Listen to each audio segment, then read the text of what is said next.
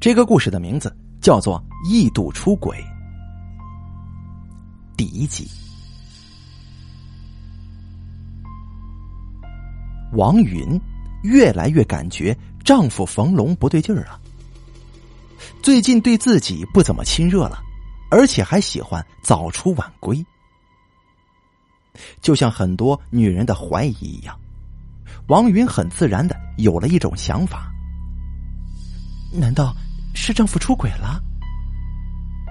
想虽然这样想啊，怀疑虽然这样怀疑，但是王云并没敢将之上升到肯定的高度。毕竟两个人的感情很深，毕竟两个人在一起很多年了，有点冷淡也挺正常。谁能够一直激情似火呢？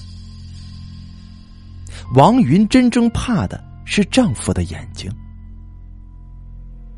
那对说不清是冷淡、是清澈还是浑浊的眼睛，让人感到有点发毛，又有一些让人觉得难以捉摸。他老是喜欢怔怔的盯着自己看。当然了，如果只是喜欢盯着自己看，那并不可怕，相反，应该感觉高兴，那说明丈夫对自己还有兴趣呀。问题是。他盯着的时候，一句话都不说。更严重的问题是，他盯着他的时候，是在他睡着的时候。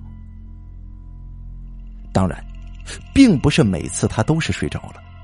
如果每次都是真睡着了，他就不会发现这个了，也就永远不会感觉到恐惧了。可是偏偏有两次他没有睡着。他是无意中睁开眼睛发现的，在那以后，他就有意假装睡着，于是他才发现，这样的情况每天都在发生。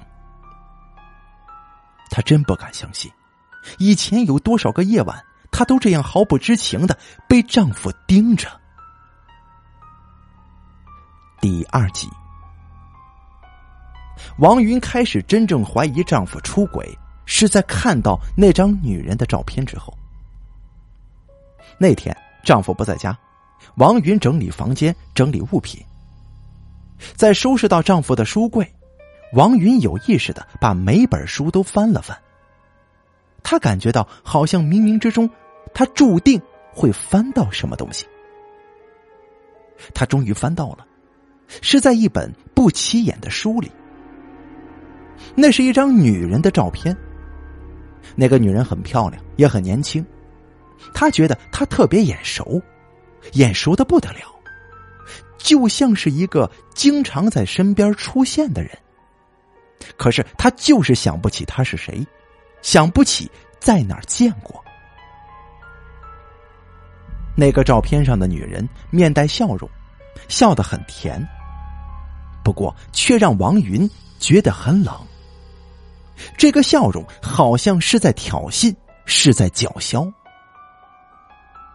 王云虽然想不起这个女人，不过他却总是觉得自己认识她，而这个女人更是认识他，而且似乎知道自己的一切。那双静止不动的眼睛咄咄逼人。第三集，王云开始确信丈夫出轨。是在听到丈夫梦中喊一个女人名字的时候。这天，王云故意把丈夫灌醉。她听说，男人只有在说梦话的时候才是最真正的话。但是冯龙却很少说梦话，但是他偶尔在喝醉酒的时候说说梦话。醉话加梦话，那一定是最真实的潜意识了。王云把丈夫轻轻放倒在床上，丈夫紧闭双眼，呻吟着。他已经吐了好几次了。王云终于想出了一个办法。这个办法说起来有点可笑，但是他却怎么也感觉不到可笑，甚至觉得有点可怕。那就是脱光衣服在他面前晃动，抚摸他，勾引他。一个当妻子的，在自己丈夫面前脱光是很正常的，但是在今天这个时候，这个气氛之下，在丈夫意识模糊的情况之下，这样去做，对着自己的丈夫尽最大努力去勾引，这怎么都让人感觉到一种恐怖的淫荡，甚至有一种强奸的感觉。但是，王云管不了这么多了。她脱掉衣服，在丈夫面前毫无保留，然后又一点点的脱掉丈夫的衣服，接着就开始去抚摸丈夫的敏感地带，一点点的去挑逗他。丈夫终于渐渐的有了感觉，而且那感觉竟然越来越强烈，身体有了反应，嘴里发出了闷哼的声音。只是他的眼睛依然没有睁开。王云终于压在冯龙的身上了，而冯龙就在进入王云身体的一瞬间，终于喊出了一个人的名字：高燕。高燕这个人是谁呀？这个名字怎么这么熟悉呢？但无论如何，却也想不起来在哪儿听过。就像那天看到的那张照片上的女人，既熟悉又陌生。难道高燕就是照片上的那个女人吗？难道这个叫高燕的，就是丈夫的情人吗？王云虽然心里不舒服，难过的要死，但是她依然忍受着。她轻声的问。你是在叫我吗？丈夫呢喃着回应着：“我，我是在叫你呀，燕燕，我好想你啊！你离开我已经三年了。什么？他离开已经三年了？是生死离别吗？为什么离别三年？但是这都已经不重要了。”重要的是，丈夫的心里确实想着另外一个女人，而且至少在三年以上，而且这三年都不见了，仍然在想念，这才是最关键的。这天晚上，王云背对着丈夫睡觉，却怎么也睡不着。她突然听到门外有响动，好像是有谁在敲门。她想叫醒丈夫，却知道叫不醒。她也不想去叫，她不希望让丈夫现在就醒过来。也许，他醒过来之后是更可怕的事儿。来到门前，外面突然没有了声音。他蹑手蹑脚的把眼睛向门上的猫眼就靠了过去，向外看着。哎，怎么什么都看不到啊？猫眼外面一片漆黑。奇怪了，这猫眼就是向外看的，怎么却看不到呢？难道是谁把它给堵上了？王云突然害怕起来了，这说明外边真的有人呢。可是他突然又发觉，外面并不是漆黑一片，好像只是一块小小的东西塞住了这里。而且这小块黑东西竟然有轻微蠕动的感觉。突然，那小块黑黑的东西向后移动了一点有黑的，有白的，那是一只眼睛啊！王云啊的一声发出声音，可是那眼睛跟挑衅似的仍然不走。这个时候，后面有人拍了王云的肩膀一下。又把王云吓得大叫一声。王云回头一看，竟然是自己的丈夫。丈夫什么时候醒了？而且竟然看不出一点喝醉的样子。王云吓得靠在了门上，突然想起了门外还有一个人贴在门上。他跟自己只是有两层铁皮的间隔。丈夫对王云笑着，王云却怎么看怎么诡异。丈夫笑着说：“哈，别怕，有我呢。看看外面是谁。”王云说不出的恐惧，但还是一把拉开锁，推开门，闯了出去。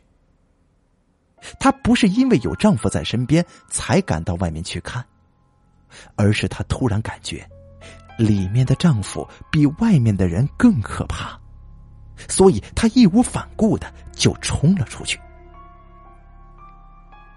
外面一个人也没有，然后王云就听到门被啪的一声关上了，里面传来了一个男人跟一个女人的狂笑。王云急了，他敲不开门，只好趴在门上的猫眼往里看。虽然他知道这猫眼是不能向里看的，但是，他看到了，他竟然从外面看到了屋里。那是她的丈夫冯龙，跟那张照片上的女人，两个人拥抱在一起，两个脑袋齐刷刷的扭向门，四只眼睛都盯着门。突然，两个人变成了两具白花花的骨架。我的天哪！王云吓醒了，不过她的丈夫却仍然在睡着。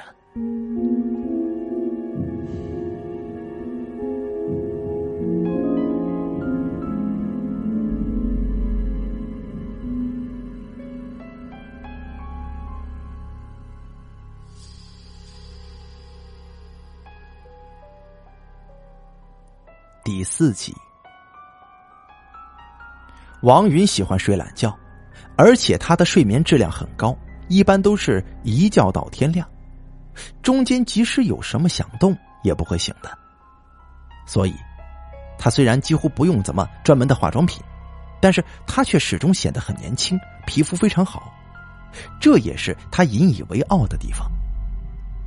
有时候，丈夫怎么拍他、叫他、掐他。他都不会醒来，除非是捏住他的鼻子，捂住他的嘴，让他出不来气，他才会憋醒。也正因为如此，丈夫常常笑话她，说她睡着了，地震来了都跑不了啊。别人对她如何都不知道，甚至开玩笑的说，如果她睡着了，自己偷偷去跟别的女人偷情，她都不会知道的。没想到，现在竟然一语中的，丈夫竟然真的去偷情了。也就是从照片上听到丈夫叫那个名字、做那个梦之后，王云再也没有睡过懒觉，甚至无法入眠。于是她也就知道了以前睡着之后所不知道的事儿。她没有睡，但冯龙以为她睡了。大约在午夜十二点的时候，他起身，轻轻的穿好衣服，蹑手蹑脚的走出家门。而大约两个小时之后，他就会准时回来。而以前午夜十二点到两点之间，正是他睡得最香的时间。他感到这太令人恐惧了，足足两个小时的时间呢。丈夫走了，自己还不知道。也就是说，这个时候发生了什么，自己都是不清楚的。别说是自己的丈夫走了，即便是别人进来，自己也不会知道的。而午夜时分，有人站在自己的床头，看着熟睡当中的自己，那该是一件多么可怕的事情！这个睡不着的两个小时里。王云真的希望自己睡过去，什么也不知道。可是他越想，就越睡不着。第五集，这已经是她睡不着的第五天了，而她也发现丈夫在午夜的时候出去五次了。看来他已经成瘾了，每天都必须要去，而且速度都那么快。那么准时，一点破绽都没露出来。可是丈夫已经不知道，她都已经清楚的知道一切了。每天都是自己亲眼看着丈夫出去，然后再等着他回来。第六天，王云终于决定跟踪他。尽管他很害怕，但是他已经顾不了这么多了。他不能这样忍受下去。可是直接跟丈夫摊牌，她又没什么证据。当她听到丈夫走出家门的时候，她尾随他出去了。当然，她要保持一定的距离。她看到他上了一辆出租车，她也叫了一辆，告诉司机保持一定的距离，尾随着。前面的车向前开，后面的就跟着。可是开了一会儿，丈夫坐出租车已经出城了，好像往农村走。奇怪了，难道丈夫找了一个农村的情人吗？又一想，这也没什么奇怪的。现在的男人养情人，已经不喜欢世故的城里人了，而都喜欢淳朴的农村姑娘了。再一想，不会是丈夫偷偷给情人在乡下买了一栋别墅吧？不对呀，丈夫的工作很普通，也没有什么钱。他想藏私房钱，都藏不了多少。不会是丈夫被别人包养了吧？哎呀，怎么越想越离谱了？算了，不去想了，反正一会儿就知道他去哪儿了。不知不觉之间，丈夫的出租车走的路越来越不好走，越来越偏僻。到后来，竟然开到了一片墓地的跟前。王云不敢跟得太近，远远的就下车了，也不敢向前走。她不知道丈夫这是要干什么，这可真是让人感到恐惧呀！丈夫到这里来干什么？大半夜的到这里，这可不是正常人该干的事儿啊！难道丈夫精神不正常吗？不对，不对，丈夫的精神挺正常的，平时也没发现什么不对，那就是正常了。王云不敢想了，如果丈夫是正常的，那么他到这里来干什么？那就是说他是属于这里的。想到这儿，他突然想起了以前曾经看过的鬼故事里经常有的场景：一个人来到墓地，往那儿一躺，说了一句：“终于到家了。”丈夫下了车，走进了墓地，走到了一个墓前，站在那儿低头说着什么。王云说什么也不敢靠近，更何况她害怕丈夫回去发现自己不在。所以就匆忙上了车，先行赶回家了。回到家里，她仍然假装睡觉。过了一会儿，她听到开门声，是丈夫回来了。她又是不知什么时候睡着的，也不知是怎么睡着的。第六集，第二天。王云来到了昨晚丈夫来过的墓地。她昨晚实在是没有勇气去靠近那座坟墓，她既害怕被丈夫发现，又害怕看到那座墓。她一点点的向那座墓靠近，她突然感觉到脚步是那么的费劲儿，步履是如此的艰难。这段短短的路程竟然走得那么漫长。她一边走一边猜测着那个墓。会是谁的呢？这里也没什么熟悉的人呢，既没亲戚，也没有走得太近的朋友。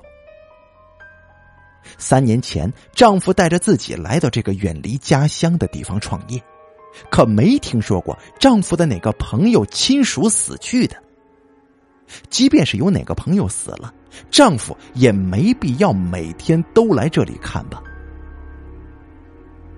他终于走到了墓前，他慢慢的睁开了他的眼睛。原来，他有一半的路程是闭着眼睛走过来的。当他睁开眼睛的时候，他大叫一声，瘫坐在了地上。那个墓碑上赫然是一个他既熟悉而又陌生的名字——高燕，竟然是他。跟他的名字在一起的是另外一个人的名字，应该是个男人的。这又是一个让王云既熟悉而又陌生的名字——高林。王云觉得头疼的很厉害。高燕是谁？高林又是谁？他已经死了。他是谁？丈夫的情人吗？那么高林呢？难道丈夫喜欢的是一个有夫之妇吗？他们怎么都死了呢？难道是丈夫害死了他们吗？这个白天，王云觉得比晚上还恐怖呢。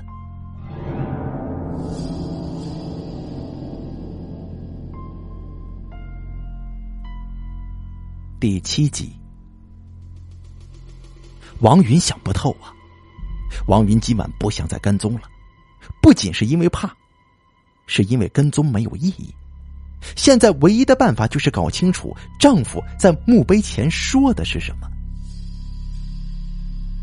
丈夫洗澡了，洗澡之后她就要睡觉了。王云偷偷的在丈夫的衣袋里装了一支录音笔。接下来，同往常一样，王云继续装睡。她假装以为丈夫睡着了，自己也假装睡着了。而丈夫以为她睡着了，也假装睡着了。这真的是一个有意思的互相伪装。不过王云却笑不出来。丈夫出门了，王云没有跟踪。这次她静静的等着丈夫，因为她知道已经有一个东西跟着丈夫了。那个东西就像是自己的灵魂，紧紧的跟着他。他走到哪里，他就会录到哪里。与平常同一时间，丈夫回来了，然后脱了衣服就睡了。这回他是真的睡了。王云偷偷的把录音笔拿了出来，她没敢马上去听，而是藏了起来。丈夫上班了，家里就又剩下她一个人了。王云拿出录音笔就放了起来。开始的声音是丈夫走路的声音，打车的声音，走路的声音。这段时间里没有一句话。看来丈夫每天打的都是同一辆出租车，连一句话都不用费，只有呼呼的风声跟脚步声。终于。她听到丈夫好像是走到了墓碑前，因为这个时候已经没有了脚步声。好半天的沉默，终于，丈夫说话了：“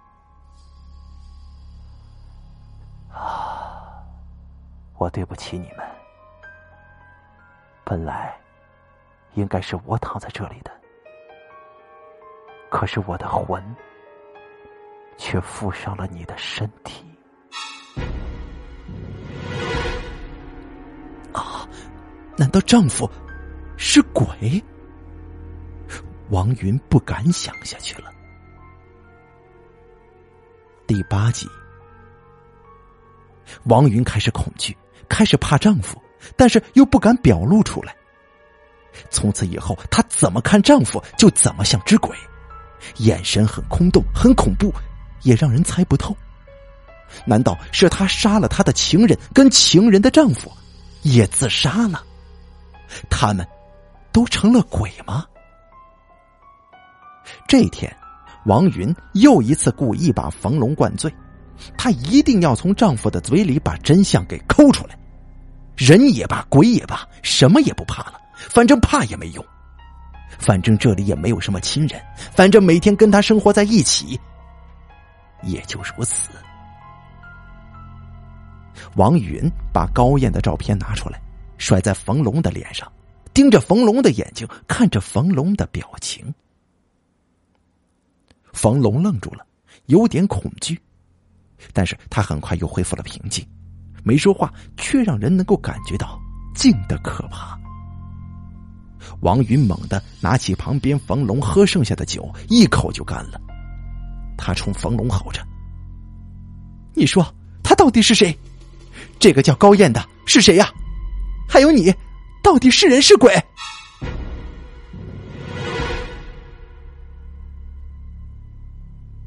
他看着他好半天只说了一句话。你以为只有他们是鬼吗？你以为只有我是鬼吗？难道你就不是吗？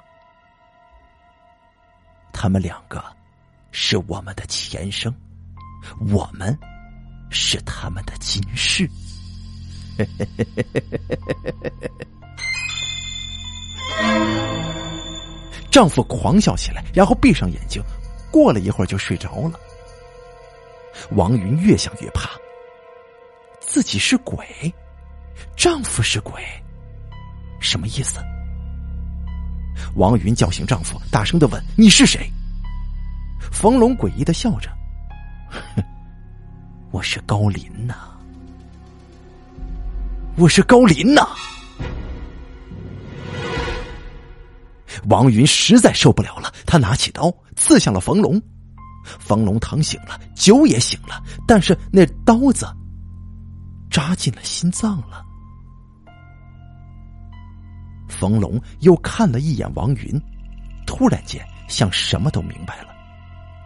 他看看王云，又低头看了看胸口的刀，他挣扎着说出了真相：“你真的不知道你是谁吗？”你就是高燕呐！那张照片上的女人就是你呀！我就是高林，你忘了吗？三年前，你为了跟我在一起，杀死了你原来的丈夫，我也帮助了你。咱们一起逃。我们找了一个朋友，他正好有两个亲戚，也是我们的朋友，他们叫王云跟冯龙。是夫妻俩，在一次车祸当中，他们夫妻俩双双丧生。你忘了？咱们求朋友帮忙，又找了殡仪馆的朋友，让他们两个顶替咱们的名字死了，而我们以他们的身份，拿着他们的身份证，找个远离家乡的地方活了下来。我们照着他们的样子做了整容手术。但只是样子像，可不行啊！我们还要完全以他们的身份去活着，才能够逃脱法律的制裁。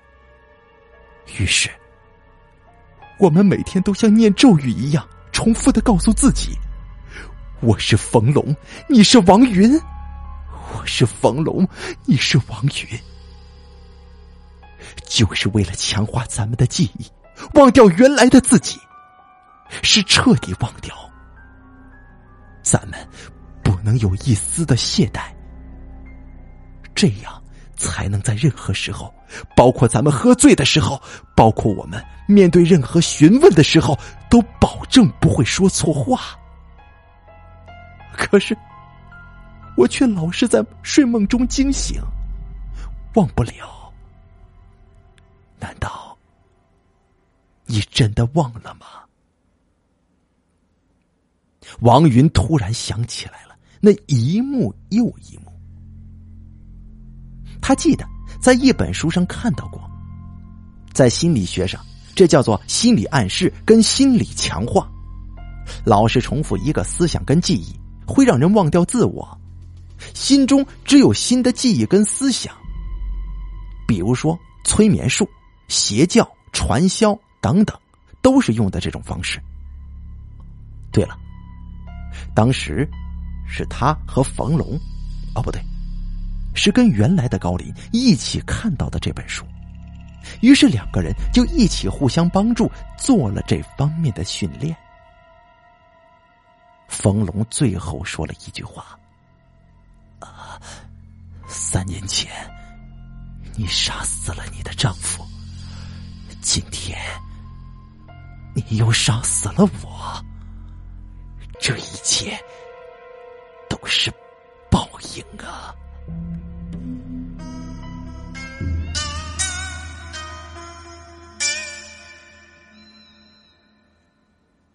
好了，异度出轨的故事演播完毕，感谢您的收听。